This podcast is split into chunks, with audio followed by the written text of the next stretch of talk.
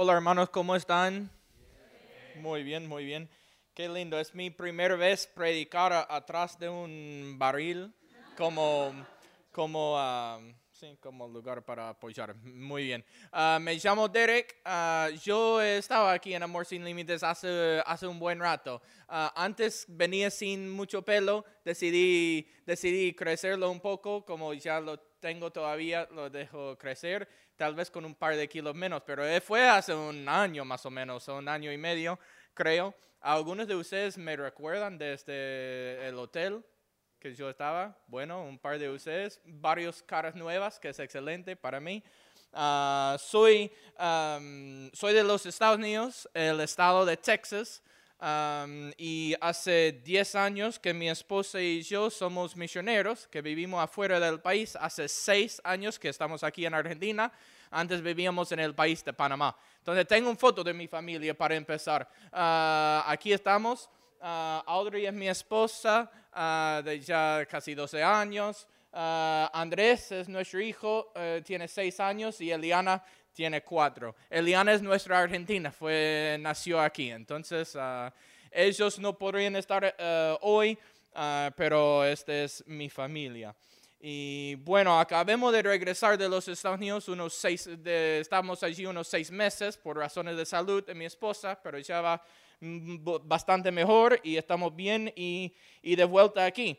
Ah, como dije, somos misioneros ah, que hemos estado aquí seis años y antes vivíamos en el país de Panamá. Cuando iba conociendo a unos de ustedes, ah, me di cuenta que ustedes son de varios países también, ¿no?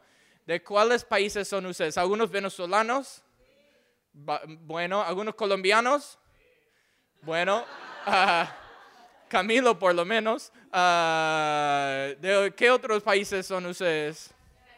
Brasil, muy bien. Perú, ¿algún argentino? Ah, muy bien, muy bien, excelente. ¿Algún otro país representada? Ya está todo. Yo de los Estados Unidos estoy representado. Pero sabe que este- tengo 10 años de estar viviendo afuera. A veces llego de vuelta y siento medio extranjero en mi propio país, pero las cosas van cambiando.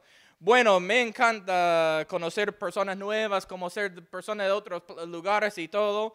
Y ah, el trabajo nuestra, ah, trabajamos con un grupo de iglesias, más que todo con, eh, que son bautistas, se llama Misión Evangel- Evangélica Bautista de Argentina, la organización con quien trabajamos. Algunos amigos míos conocieron a Rodolfo y Ana hace más de 6, 7, 8 años, no sé cuándo llegaron ellos. Y yo vine a Amor Sin Límites am, hace 5 o 6 años por primera vez. Entonces, ah, es un placer estar aquí. Eh, estamos trabajando con algunas iglesias ya formadas y otros que están siendo pla- plantadas. Eh, estamos queriendo ver ah, cómo podemos crecer como iglesias y cómo podemos impactar a, a Buenos Aires. Ah, también estamos queriendo ver cómo podemos enviar más misioneros ah, desde Latinoamérica al resto del mundo. Muchas veces pensamos en recibir misioneros, pero Latinoamérica tiene mucho potencial de enviar también. Entonces estamos trabajando en eso. Y ah, como ustedes saben, Buenos Aires es una ciudad grande con muchas necesidades espirituales, ¿no? Am, a veces siento, ¿qué podemos hacer? Hay mucho trabajo para hacer. 15 millones de habitantes más o menos en Gran Buenos Aires. Ah, ¿Qué puede hacer una? A veces siento, ¿qué puede hacer una familia, una iglesia, una persona? Es difícil y, y parece demasiado a veces, pero no, no somos solos. Uno es que somos varios. Hay varias iglesias, hay varios cris- cristianos y juntos podemos hacer mucho. Y por supuesto la tarea es imposible, pero con Dios todo es posible. Entonces seguimos adelante con Él. Y les animo a hacer esto y, seguir adelante en lo que Él tiene para ustedes. Veo un crecimiento físico en la iglesia, porque antes estaban en un lugar ah, alquilado, ahora un lugar fijo, ah, caras nuevas, más personas. Es excelente que seguimos adelante en lo que Dios tiene para nosotros. Entonces, ex- es, es excelente estar aquí con ustedes. Ah, digo todo eso para un tipo de introducción. Y am, quiero hablar hoy de un texto ah, bíblico. Es conocido, pero importante. Y estoy convencido, si seguimos este texto, vamos a estar bien como iglesia, vamos a ver fruto, vamos a poder crecer. Si hacemos este versículo bien, ah, todo lo demás funcionaría. Entonces el, texto, mm, seguramente varios de ustedes lo conocen, se llama la Gran Comisión. ¿Han escuchado de esto? Ah, la Gran Comisión. Está en Mateo capítulo 28, versículos 18 y 20. Eh, podemos ir allí, lo vamos a leer en un rato, eh, estará en la pantalla también, creo, ah, pero sí. Una comisión, se llama la Gran Comisión. Una comisión es una instrucción o mandato dado a un grupo. Ah, en, en, este texto la comisión fue dada a los discípulos de Jesús, pero es para todos los creyentes también. Ah, se llama la gran comisión como algo importante. Algo grande, importante, es una comisión. Podríamos haber sido comisionados para hacer varias cosas. Anda a hacer esto, hacer esto, pero este se llama la gran comisión. Un mandato, unas instrucciones muy importante que Jesús dio. Y ah, el texto Ah, a veces pensamos que es para misioneros y pastores nada más, que ellos van a participar en la gran comisión, pero es para todos los creyentes y la iglesia en general. Entonces, Mateo 28, 18 a 20. Está allí el texto, ¿no?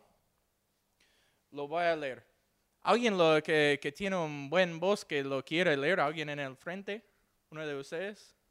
Jesús se acercó entonces a ellos y les dijo, se me ha dado toda autoridad en el cielo y en la tierra. Por tanto, vayan y hagan discípulos de todas las naciones, bautizándolos en el nombre del Padre y del Hijo y del Espíritu Santo, enseñándoles a obedecer todo lo que les he mandado a ustedes. Y les aseguro que estaré con ustedes siempre hasta el fin del mundo. Sí, una muy buena voz. Gracias, Camilo voy a hablar de tres cosas para considerar hoy. Podríamos mencionar muchas cosas más acerca de la Gran Comisión, pero quiero ver cómo aplicamos cada una de esas tres cosas a mi vida, a tu vida, a nuestras vidas y nuestra vida como iglesia. Ah, primero, la primera cosa que tenemos es dónde hacemos la Gran Comisión. Es el primer punto. Creo que dónde. ¿Y qué dice el texto? Por tanto, vayan y hagan discípulos de todas las naciones. Entonces el dónde es a, todas las naciones, a todos los países, o podría ser traducido a todos los grupos etnias en todo el mundo. A veces cuando pensamos en la gran comisión solamente pensamos en ir muy lejos, un lugar muy lejano, pero ir a, todas las naciones también incluye Argentina, donde estamos, también incluye los Estados Unidos, también incluye todos los países de donde son ustedes debemos estar considerando cómo podemos ir a todas las naciones. Ir a otro país, muchos de ustedes saben, si es temporalmente o permanentemente, significa un sacrificio. Ah, no es fácil salir de su área de confort e ir a donde Dios te manda, o ir a un país lejano por el Evangelio. No es algo fácil, pero Dios quiere que lo hagamos, que vamos a todas las naciones. Pero también ir a todas las naciones también incluye los grupos o las, grupos étnicos o naciones que están aquí en Buenos Aires con nosotros. Si, si vos vas caminando por la calle vas a ver mucha diversidad, ¿no? Gente de todos los lados. Y, están aquí. A veces ir a otras naciones no requiere que viajemos, eh, que vamos de viaje porque están aquí con nosotros. Entonces, ¿de, ¿de dónde has visto gente aquí en Buenos Aires? ¿De dónde son? hemos mencionado varios países, ¿no? De, ah, aquí algunos países cercanos, ¿no? Hay de Bolivia, de, Perú, Chile, Uruguay, Paraguay, Brasil, Venezuela, hemos mencionado algunos de estos, ¿no? También algunos países europeos representados aquí en, en, Argentina, en Buenos Aires, no sé, Alemania, Italia, ah, España, um, Ruso, pero otros países también. He conocido gente de India, gente de Pakistán, gente de Senegal, hay muchos países representados aquí en Buenos Aires.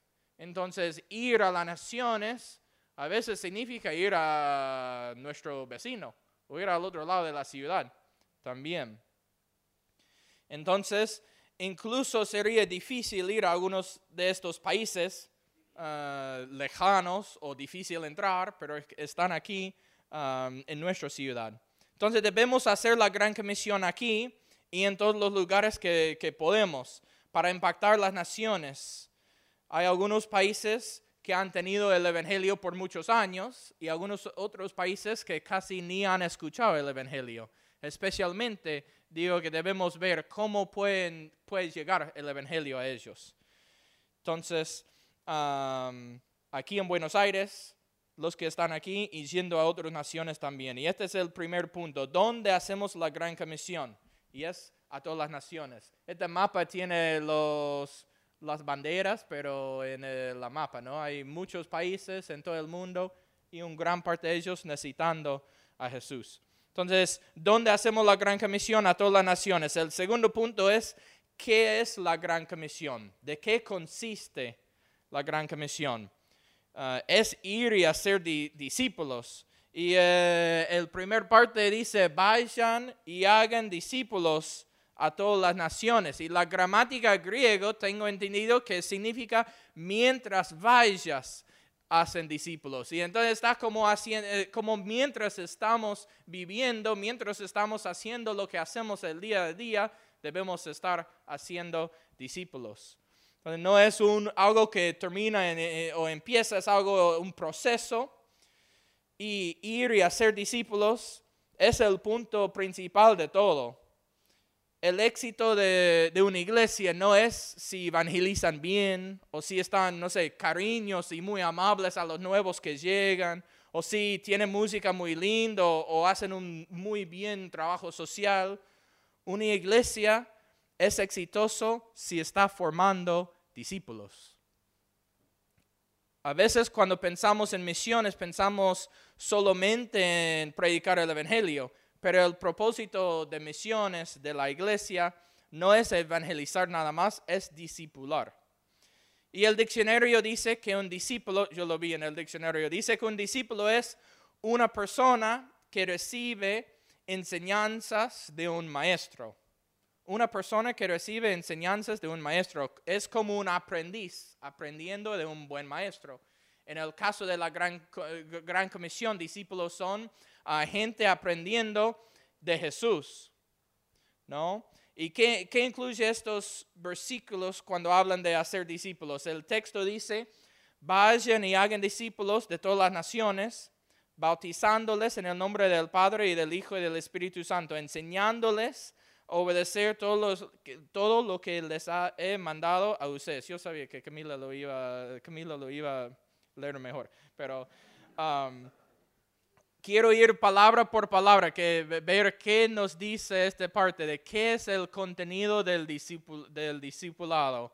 Um, primero es bautizándolos. Tenemos ahí, bautizándolos. Entonces vayan y hagan discípulos de todas las naciones, bautizándolos. Bueno, el bautismo es después de tomar la decisión de creer, en Cristo. Eh, es una declaración pública de su fe en Cristo. Entonces la Gran Comisión ya incluye el evangelismo y, los que toman decisión de seguir a Cristo son bautizados. Entonces, pero el texto también dice que debemos bautizar en el nombre del Padre, del Hijo y del Espíritu Santo. No evangelizamos ni bautizamos en el nombre de una iglesia, lo hacemos en el nombre de Dios, el Padre, Hijo y el Espíritu Santo. No hacemos todo para, para que nuestra iglesia sería lo mejor, para traer más gente. No es mal que vengan más, pero no lo hacemos para el, para el nombre de la iglesia, pero debemos hacerlo para Dios, en su nombre. ¿Qué más dice el texto acerca del discipulado? Dice, vayan y hagan discípulos de todas las naciones, bautizándoles, bautizándolos en el nombre del Padre, del Hijo y del Espíritu Santo, enseñándoles. Este es el próximo parte, dice enseñándoles. Ya lo tenemos allí. Discipular incluye enseñar, incluye aprender. Es lo que hacemos cuando alguien enseña, ¿no? Necesitamos aprender información acerca de, de, Jesús, acerca de la Biblia, acerca de lo que podemos hacer. A veces cuando pensamos en aprender, en enseñanzas, o cuando pensamos en esto, tal vez pensamos, no sé, en el colegio o en la universidad y algo, no sé, un clase aburrido o algo así. ah, que no sé, ya terminé mis estudios, no quiero más, pero aprender no tiene que ser aburrido. Ah, puede ser interesante también. ¿Quién es hincha de algún club de fútbol o algún ah, alguna, mm, deporte? ¿Le gustan los deportes ustedes? Bueno, hincha de quién tenemos aquí? ¿De Boca? ¿De River? Somos más cerca de River, no sé, Boca un poco. Me, estaba charlando, mi, hijo de seis años ayer me dijo, bueno, yo soy hincha de tres equipos. Me dijo, ah, Puede ser complicado eso. Pero mira, ninguno está en el mismo nivel. El, el primero él dijo Ferrocarril Oeste. ¿Alguien aquí hincha de Ferrocarril Oeste? Están en el grupo, no sé, B, C, D, no sé. Pero él va al club allí en su jardín. Entonces él conoce, va a la cancha prácticamente de Ferrocarril Oeste. Entonces hincha de Ferrocarril Oeste. Bueno, y después la boca, como eh, él dice, y después dice, y la selección argentina, por supuesto. Entonces él es hincha de tres, tres equipos y nunca van a jugar uno con el otro, excepto si, no sé, Ferrocarril Oeste suben, no lo, no lo conozco bien. Están en Cabellito, uh, Ferrocarril Oeste es unos 15 cuadros de mi casa, tal vez, no sé. Me, yo me gusta el fútbol, pero siempre he seguido un poco más el, el béisbol y mi equipo favorito está en los playoffs ahora. Ah, está contra los Yankees, eh, se llama los Astros. Tal vez alguno de Venezuela, uno otro que juega en el béisbol saben eso, ¿no? Pues son de Houston, soy de Houston. Cuando estamos allí seis meses fuimos a alguno de los partidos y todo. Vamos a ver, eh, hoy juegan otra vez, todavía no, o me voy, no, no. Uh, jueguen en un rato y vamos a ver si pueden ganar un par de equipos, un par de veces más y, llegar a la, a la, Serie Mundial, ¿no? Pero yo sé mucho de ellos, más o menos. Cuando puedo, lo, lo, veo los partidos. Es mi equipo favorito, entonces yo leo los artículos acerca de ellos, yo sé cómo se llama cada jugador, quiénes son, de dónde son, qué posición juegan, cómo son sus habilidades, qué no hacen bien un jugador. Yo sé todo eso por, porque es mi equipo, ¿no? Yo puedo aprender acerca de mi equipo favorito sin ser aburrido, porque es algo que me gusta, me interesa, me, me apasiona. Cuánto más importante es nuestra relación con Dios. Y a veces nos aburrimos aprender del Señor no tiene que ser algo aburrido, puede ser más como nuestro equipo favorito que vamos aprendiendo de Dios, vamos aprendiendo tal vez en una manera diferente para poder uh, aprender, interesarnos y seguir conociendo más de las cosas más importantes en nuestras vidas. Entonces debemos buscar manera de mantener el interés en aprender, en tener más información acerca de Dios, Jesús y todo lo que nos enseña en la Biblia. ¿Y qué debemos aprender? ¿Qué dice el próximo parte? Ya hemos visto que dice, vayan y hagan discípulos de todas las, naciones, bautizándolos en el nombre del Padre y del Hijo y del Espíritu Santo, enseñándoles a obedecer todo lo que les he mandado a ustedes. ¿Enseñándoles qué? A obedecer todo lo que les ha mandado a ustedes. El contenido de las enseñanzas no es académico nada más, no es solamente información, habla de obediencia. Con obediencia veremos transformación en nuestra vida. No, debemos entender al nivel intelectual nada más, pero ponerlo en práctica y obedecer.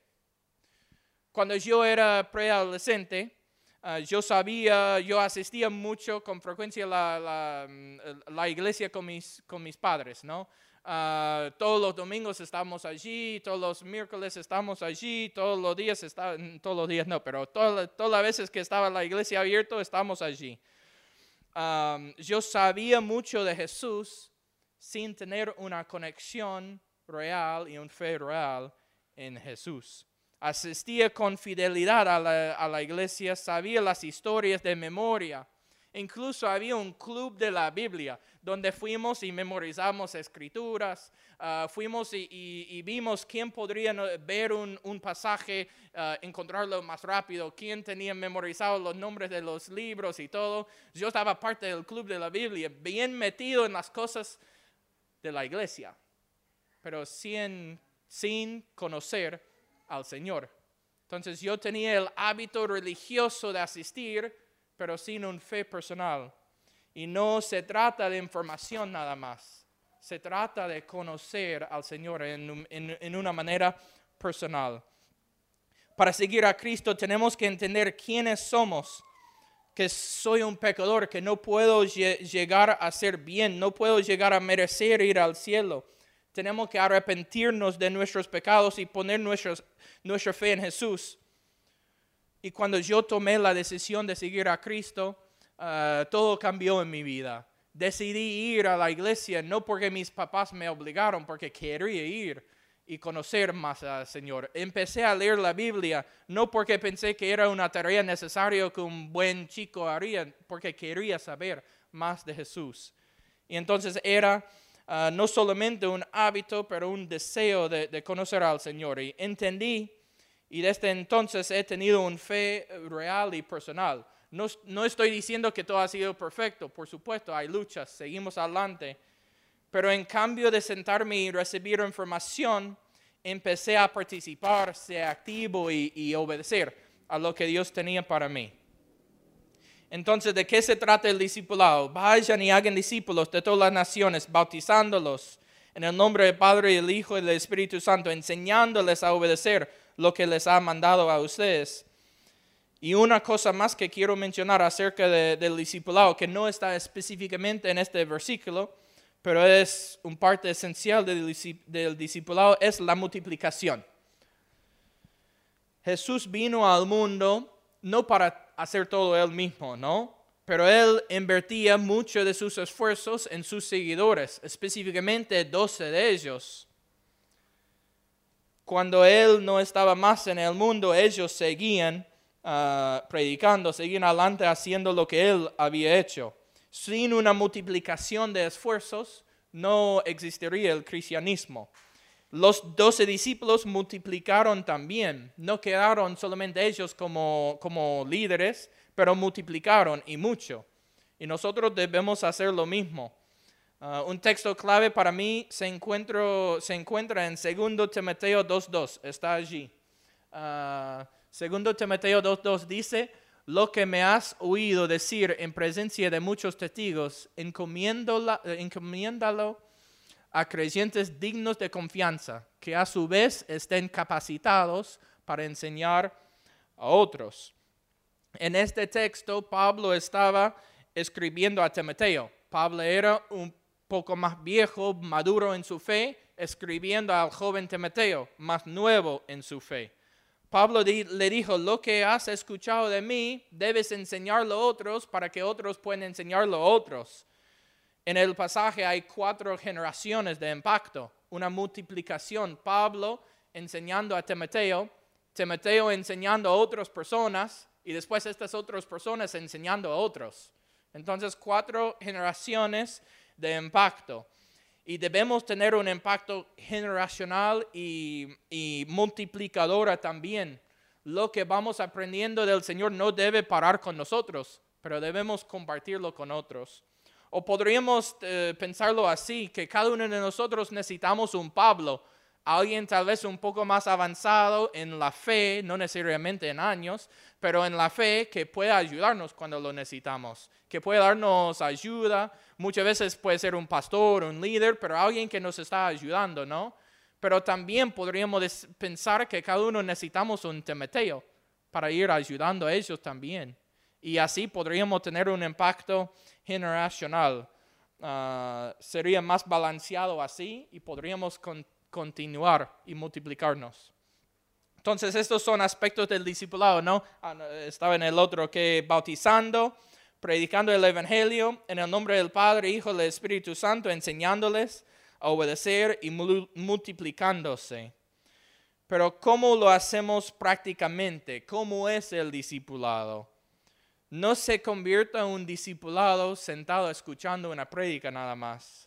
Tiene que ser más personal, profundizándote en la palabra al nivel personal, a solas con el Señor, o en, al nivel de grupos pequeños para aprender juntos, o en alguna manera. Diferentes iglesias lo hacen diferente, ¿no?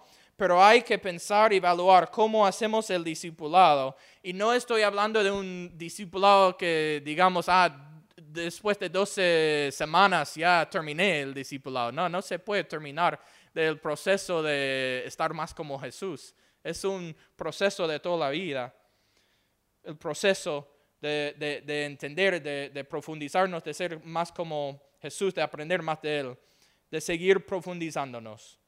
¿Cómo lo, ¿Cómo lo hacemos? ¿Cómo podemos enfocar en eso? Es un proceso que no vamos a llegar mañana, ni la semana, ni el mes que viene, pero debemos seguir progresando. Entonces, eh, no estoy aquí para decir que este es como lo hacemos, pero es un proceso de, de, algo más. ¿Cómo podemos profundizarnos en nuestra caminata a nivel personal, a nivel como iglesia? Ya ustedes ya tienen grupos pequeños donde pueden ir haciendo eso también. Ah, y está bueno. Bueno, el primer punto, ¿dónde hacemos la gran comisión? A todas las naciones, ¿no? Y el segundo punto, ¿qué es la gran comisión? Es el discipulado. Y el tercer punto es algo para recordar. Ah, algo para recordar es que no se trata de mí, a veces un misionero, no se entra y, recibe algo de atención. Mira, el misionero está. O el pastor llega, Rodolfo Ana llegan. Ah, mira, los pastores e, están aquí. O el músico, Johnny está allí. Ah, mira, Johnny está allí, toca bastante bueno y ya, ya muy bueno. O alguien más que con alguna habilidad muy lindo que mira, y, pero, pero no se trata de mí. Es importante para mí recordar eso no se trata de, no sé, alguna habilidad de alguien, del nivel de educación de alguien, de cuál, de cuál país somos. Estas cosas son secundarias. ¿De qué se trata? Vemos lo que dice el texto. Hemos visto el parte central del texto, quiero ir a, la parte eh, principal. Ah, vemos lo que dice en, en versículo 18. Primero nos va explicando quién tiene la autoridad. Y dice, Jesús se acercó entonces a ellos y les dijo, se me ha dado toda autoridad en el cielo y en, ah, y en, y en la tierra. Entonces, ¿quién tiene la autoridad? Jesús. No se trata de mí, no se trata de nuestra habilidad, que es muy lindo que toca aquí, eh, tocas uh, piano. No estoy, perdón, que no quería decir que no era buena, muy linda. Es muy buena que Dios nos da habilidades y dones, este es otro mensaje, pero ah, y debemos utilizarlo para Él. Pero no se trata de mi habilidad, se trata de Jesús. Y en este, en este dice, la autoridad viene de Jesús, no parte de la autoridad, dice que toda la autoridad viene de Jesús. Y este me da confianza, que no vamos con la autoridad humana, pero con la autoridad de, Jesús. Obedecemos a las autoridades en nuestra vida, o por lo menos debemos, ¿no? Si un doctor nos dice algo, debemos seguir sus recomendaciones porque sepan, son el doctor. No sé si una policía, algún encargado de algo nos dice, vaya a hacer esto, debemos seguir a lo que recomiendan porque son las autoridades. Pero aún mucho más autoridad tiene Jesús en todo y cuando nosotros vamos y predicamos, no vamos en nuestra autoridad, vamos en la autoridad de Él. No hacemos la gran comisión con la autoridad de una iglesia, de, de un grupo, de mi autoridad. No se trata de mí, vamos con la autoridad de Jesús. ¿Y qué dice el último parte? Después de qué es el discipulado, ah, vamos al último parte del versículo 20, dice, y les aseguro que estaré con ustedes siempre hasta el fin del mundo. Vamos en la autoridad de Jesús y vamos con la presencia de Jesús. Este me anima mucho, ¿no? Que no vamos solos. No estamos solos en ir y podría ser solo físicamente, pero no, no estamos solos. ¿Cuántos de ustedes tienen hijos? Veo un, un, chico allí, algunos otros. Bueno, el resto pueden imaginar conmigo. Yo tengo dos hijos de seis y cuatro años, como mencioné antes. mis hijos tienen miedo a veces y no quieren hacer algo. Sienten miedo especialmente cuando están solos. Pero si yo estoy con ellos, ya tienen mucho más confianza. O mi, mi hijo me dije, quédate un poco conmigo porque cuando te vas siento miedo. Entonces, quédate aquí conmigo. Porque la presencia de un papá, de un mamá, de alguien importante en su vida es muy importante. Se da confianza, mucho más con nuestro papá celestial, que si estamos en su presencia, Él está con nosotros. Si recordamos esto, nos puede dar confianza, nos puede ayudar a no tener miedo y a ver qué es lo que Él tiene para nosotros. Confianza por su presencia. Entonces, este es el tercer punto, que vamos en la presencia de Dios, o vamos en la autoridad, perdón, de Dios y vamos con la presencia de Dios. Y quiero desafiarles esta noche en ver cómo aplicamos estas tres cosas a nuestra vida. Entonces, el último parte dice, ¿cómo debo responder? Es una pregunta Ah, general, pero quiero hacerlo personal. No te voy a preguntar que levantas tu mano ni nada de eso, ni, ni, uh, ni respondes en voz alta, pero quiero que estemos honestos con nosotros mismos y reflexionar. ¿Cómo debo responder a eso? Ah, a la gran comisión. La gran comisión no sirve tanto si venimos, escuchamos, aprendimos sin aplicar nada en nuestras vidas y sin aplicar o poner en práctica lo que hemos escuchado de la palabra. Entonces, primero, los que tal vez puede ser alguien aquí que no, no es un creyente, que, que no, nunca ha puesto su fe en Cristo, el primer paso es esto, arrepentirse, dar la vuelta, dar la espalda al pecado y poner su fe, su visión, su enfoque en Jesús, sabiendo que Él murió en la cruz para nuestros pecados arrepentiéndonos, poniendo el fe en Él, permitiendo que Él es el Señor de su vida, el jefe de su vida. No es una religión, es una relación. Si nunca has tomado la decisión de seguir a Cristo, te animo a hacerlo, te animo a pensar qué significa para mí, te animo a tomar los pasos de fe para hacerlo. Si quieres, ah, si, ah, estás aquí y nunca has tomado la decisión de seguir a Cristo, te animo a hablar con alguien Ah, después del culto, estamos aquí, otro líder de la iglesia, estamos aquí por eso. Es la cosa más importante, la decisión más importante que puedes hacer en su vida. Es seguir a Cristo, es ver qué es el propósito que Él tiene en mí. No, una no al nivel religioso, pero al nivel personal. Una relación personal con Cristo. Entonces, para los creyentes, ¿cómo debemos responder a la gran comisión? El primer punto era dónde es, dónde hacemos la gran comisión. Entonces, eh, ¿cómo lo aplicamos a nuestra vida? Pensando, ¿dónde es que Dios quiere que voy? Puede ser que Dios te está llamando a algún otro país para servirle, no sé, corto plazo, largo plazo. O tal vez Dios quiere que impactas las naciones que están aquí, aquí en Buenos Aires. Tu respuesta podría ser oración por las naciones, podría ser ofrendando para que otro vaya, o podría ser que Dios quiere que, que vayas también. Entonces, participando en alguna manera en impactar las naciones. Este es el primer punto. ¿Dónde hacemos la gran comisión a todas las naciones? Entonces, ¿qué es lo que Dios quiere hacer en su vida en esta parte? El punto dos, ¿qué es la gran comisión? Es el discipulado. Entonces, ¿cómo debemos responder a eso? Dios quiere que estemos uh, intencional en nuestro crecimiento espiritual, que no crezcamos por accidente o que no vamos y, sin propósito. Entonces te pregunto, ¿debes enfocarte más en cómo estás preguntando, eh, cómo estás creciendo, perdón? ¿O ya lo estás haciendo con propósito, su vida personal? Tal vez debes tomar unos pasos particulares para poder aprender más de Dios, para profundizar tu caminata con Él. ¿Estás multiplicándose al nivel espiritual, compartiendo lo que Dios ha hecho en, la vida de otro? O tal vez necesitas buscar un Pablo, alguien para acompañarte. O tal vez debes pensar en quién puede ser mi Timoteo que yo puedo acompañar y ayudar.